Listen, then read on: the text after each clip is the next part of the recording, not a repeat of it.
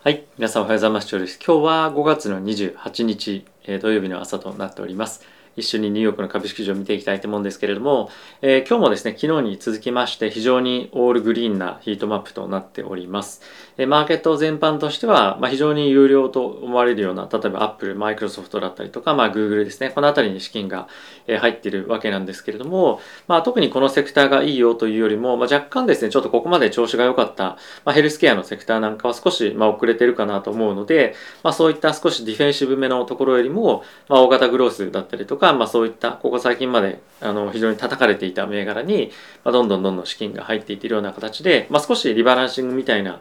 状況になっているのかなと思います。でその一方で今日は一応上がっていた理由としてはですね、フェットが注目して見ております PC というふうに言われるような物価の指標があるんですけれども、まあ、それが予想と同じでかつ前月よりもインフレの指標として見ているんですけれども、まあ、スローダウンしているということで、えここからインフレがピークにえー、なって、まあ、どんどんどんどん落ち着いていくんじゃないかっていうような、まあ、期待が今え出てるわけなんですけれども、まあ、一応ですね夏に向けてはさらにエネルギー価格の高騰だったりとかが、えー、まあ不安視というか、え、されるかどうかっていうのが注目されてるわけなのでまだこの1ヶ月見ただけで、まあ、少し判断は難しいかなと、ま、思いますしまだまだやっぱり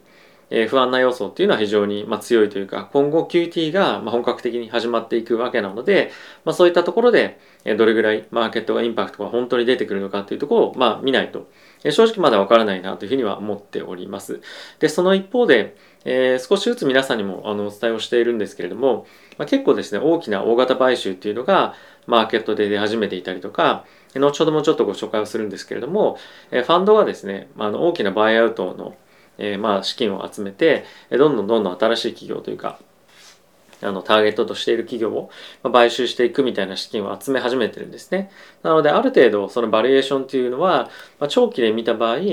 まあ、安くなってきているというところは出てきていると思いますので、まあ、そういった、まあ、あの長期で持てる人たちからすると、まあ、今は面白い入りやすいようなタイミングにはなってきてるかなと思うので、まあ、この辺り皆さんがどれぐらい資金に余裕があるのかとかまあとはその長期で取引したいのか短期でやりたいのかによっては、まあ、結構今がチャンスというふうに、まあ、見えなくはないタイミングにはなってきてるかなというふうに思っております。はい。で、えー、今日はですね、まあ、先ほど申し上げた PCE だったりとかマクロの観点で、かつそういったファンドの動きなんかも注目をしたポイントについて皆さんと一緒に触れていきたいなと思いますので、えー、ぜひ最後まで動画をご覧いただけると嬉しいです。はい。では、えー、指数まず見ていきたいと思うんですが、その前にですね、このチャンネルはファンズ株式会社様のスポンサーでお送りしております。えー、ファンズはですね、この、えっ、ー、と、個人が企業に対して間接的に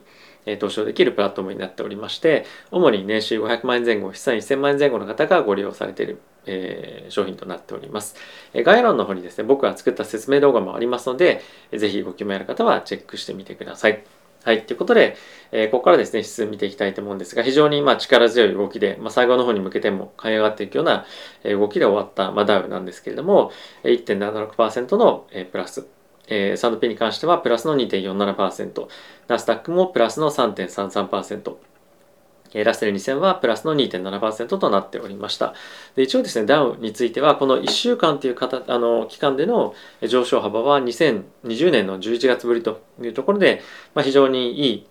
週で終われたんではないのかなというふうに思っております。で一方で金利なんですけれども、10年債ほぼま動きなしというところで、まあ、引き続きですけれども、株式主導でのま動きとなっていましたので、まあ、何かしらマクロ関連で非常にえー、大きなインパクトがあるニュースが入ってきた時に、まあ、金利もおそらくドーンと動くと思うんですが、まあ、それがどういった方向に動いてかつそれに対して株がどう反応していくかっていうのをちょっと今見たいタイミングかなと思っております結構株だけがどんどんどんどん動いていくタイミングっていうのは、まあ、あんまりあの、まあ、良くないというか、まあ、結構ボラティティがこの後も高まりそうなような状況だと思うので、まあ、そのあたり注目をして見ていきたいかなと思っております。はい。で、えー、ドル円なんですけれども、127.11というところで、まあ、ある程度この127円近辺で、えー、推移をしているというのは、まあ、金利も落ち着いているので、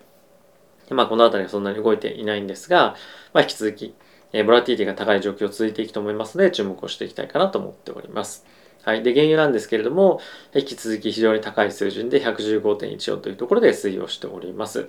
はい。で、えちょっとチャートを皆さんと一緒に見ていきたいと思うんですけれども、これが、えここ数日の、まあというか、あの、1週間の動きでかなりボリューム高くなってきてますよね。で、これを週足で見てみると、えまあ、なおさら、えー、この大幅な上昇というのがより目立つかなと思うんですけれども、まあ、ここのタイミングでもですね、まあ、10 2022年3月かのタイミングでもこういった上昇があったそのうちにま下落っていうのもあるので、まあ、似たような展開にならなければいいなっていうのを、ま、僕としてもまちょっと祈っているというような感じですね。はい、ここも、えー、ナスダックなんですけれども、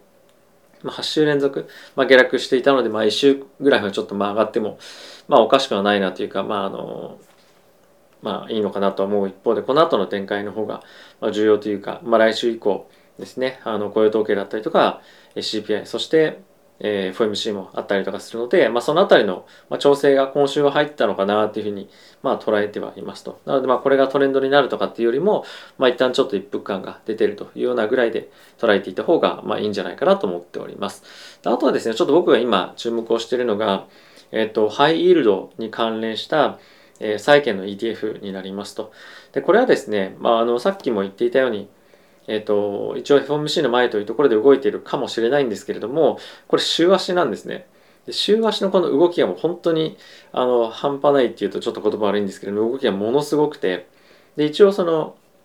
日足で見てみても、まあ、そうなんですけれども窓を開けながらですねもうものすごく急激な上昇を、まあ、債券の ETF でしてってるんですよね。でこの辺りの債券の ETF で特にハイイールドというふうに言われるような、まあ、いわゆるそのジャンクボンドまではいかないんですけれどもあのある程度その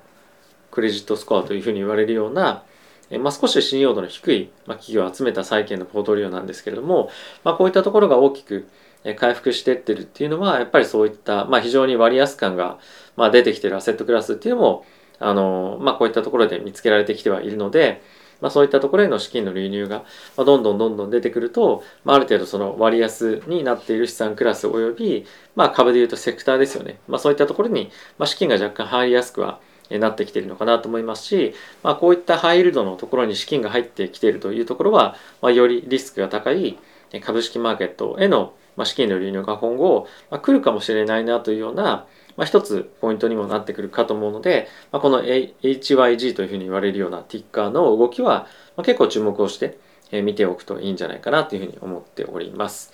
はい。で、ここからですね、マクロのニュース見ていきたいと思うんですが、まずは先ほども申し上げた、えっ、ー、と、PC ですね、の数値になっております。4月、まあ、前年同期比で4.9%。これは予想と同様ですと。で、先ほど申し上げたもう一つポイントですよというふうに言ったところは、前月から比べると0.2%の上昇。で、えー、3月のタイミングで発表があった前月比の、えー、PC の数値は0.9%上昇だったんですね。なので、まあ、上昇幅が非常に大きく抑えられているというのが、マーケットでは好感を得た、まあ、一つの大きなポイントだったんじゃないかなと思っています。もう一つ非常に重要なポイントが、まあ、これもウォール・ストリート・ジャーナルからの記事で、かつ PC 関連のニュースなんですけれども、今今非常に消費が活発になってきてますっていう、まあ、いろんなデータが出てきている中で、主にその消費の元の原資って何だったかっていうと、彼らの、まあ、その一般市民、我々のような一般市民のセービング、まあ、セービングっていうのは日本語で貯蓄なんですね。貯蓄からどんどんどんどん今削って資金を使ってると。で、かつ資金の使い先って何に向かってるかっていうと、あのガソリンとか、まあ、エネルギー関連の消費だとか、まあ、あとは家賃ですね。この辺りに使うのが非常に多い。で、えー、まあレジャーとかそういったところに対しては夏なのでどんどんどんどん使っていくとは思うんですけれども、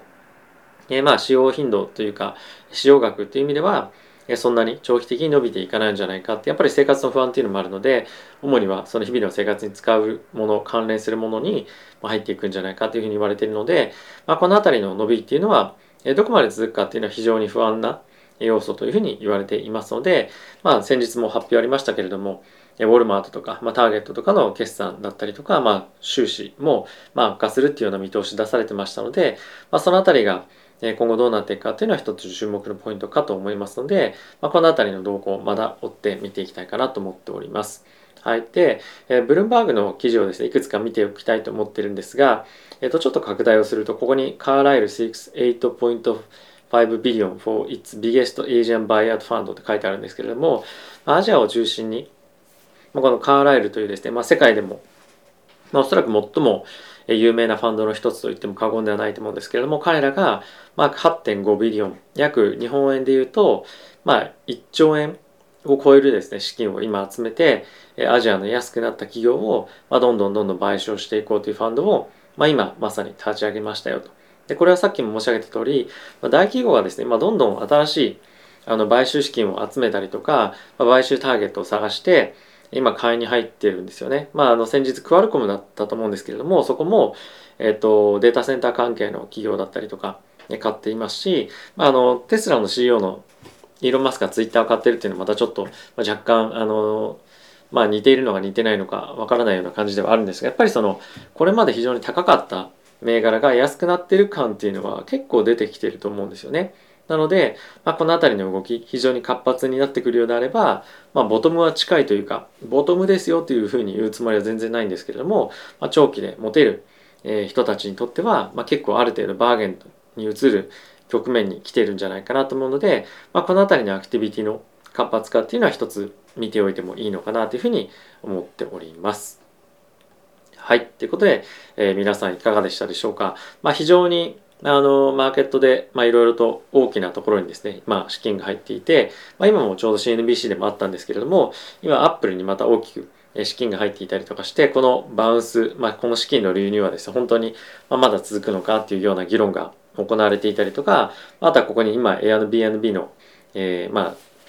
株価のストックのチャートが出てますけれども、まあ、この夏に向けてえ資金がですね入っていって、まあ、業績どうなるのかみたいないろんな、ま観点から、まあ、いろんな企業が見られてますけれども、ま、やっぱり一番注目したいのは、えそういった有料銘柄に資金が入っていくかどうかっていうのは結構重要なポイントだと思うんですね。えまずはあのやっぱり大きな、まあ、そういった資金潤沢なところにまずは買いが入っていく、まあ、ある程度割安感にバリエーションとしてもなってきてるよねっていう議論は本当にいろんなところで見るわけなんですけれどもじゃあその安くなってるであろうバリエーションに資金を入れるタイミングはまあ本当今なのかっていうのを今マーケットは見ているんじゃないかなと思います。えー、まあ近い将来というか、えー、どっかのタイミングでそこは来るんじゃないかなと、まあ、いうふうに思う人が非常に多く出てきてはいる一方で、え、来週再来週に、まあ、ある FOMC だったりとか、もろもろの経済指標の内容を見て判断していくっていうところが、まずは我々でできる、まあ、非常に直近でできるアクションかなと思いますし、あとはやっぱりまだこの6月の、えっと、FOMC だけでは判断できないと思いますし、7月、8月の、まあ、あとは、えっと、ジャクソンホールで9月の FOMC、まあ、この辺りは結構ですね、え、今年、まあ、来年も含めて、えー、非常に大きくマーケットにインパクトがある経済な経済的なイベントだと思うので、まあ、この辺りを見ながら、まあ、最終的にま判断をしてもいいんじゃないかなと思います。なので、まあ、焦って資金を入れるというよりも、まあ、状況をしっかりと見極めて、もし、まあ、少しでも資金入れたいなと思うのであれば、まあ、ちょっとずつ本当に入れていくっていうのがいいと思いますし、もうこれ常にもう言ってはいることではあるんですけれども、ブルーマーケットっていうのは本当に一月二月で終わるものではないので、まあ、ある程度そこを確認できたら、まあ、徐々に資金を入れてるっていうふうにやっても、まあ、十分リターン取れると思うんですよね。なので、まあ、ちょっと慎重すぎませんかっていうふうによく言われるんですけど、あの、自分の今こういうベアマーケットのタイミングで資金を守るということは本当に非常に重要で、先日もブルームバーグでちゃあの記事出てましたけれども今年に関してはヘッジファンドの人たちもすでに30%ぐらいポートフォリオ既存させてる人たちもしくはもっと既存させてる人たちって非常に多くいるんですよね。なのでプロでもそういった大きく資金を失っていてファンドの生産に追い込まれている人たちっていうのは、まあ、いたりとかあとは、ま年末に向けてパフォーマンスが改善してこないようであれば、まファンドの多くが生産に、まあ、あの追い込まれるような状況も出てきてでかつそこでまた売りがドーンと出るという可能性もあったりとかするので、まあ、本当に焦って動く必要は、まあ、ないと思いますしやっぱり自分で、まあ、しっかりと働いて貯められた資金だと思いますので、まあ、大事に慎重に扱っていただくのが、まあ、僕はいいんじゃないかなと思います。まあ、周りが爆撃爆撃みたいに言ったとしても、まあ、爆損してる時っていうのはそんなにみんな爆損してますみたいに言うに言うわけではないので、あのそういったいろんなところで出てくる情報にあの心を揺さぶられることなく、まあ、常に慎重に投資っていうのはやっていく方が長期的に見るといいんじゃないかなと思いますし、まあ、本当にあの全ての局面で全て勝ち続けるというのは無理なので、まあ、負けみんなが負ける時に負ける額を少なくして勝つ時に、まあ、そこそこ勝つっていうところを続けていくことによって資金はもう確実に増えていくと思いますし、まあ、あとはやっぱり入金をしっかりしておくというところが重要なポイントにもなってくるかなと思うので、まずはあの慎重に資産を今運用する時期ではないかなと思うので、え皆さんと一緒に今このチャンネルで、えまやっていけたらいいなと思っております。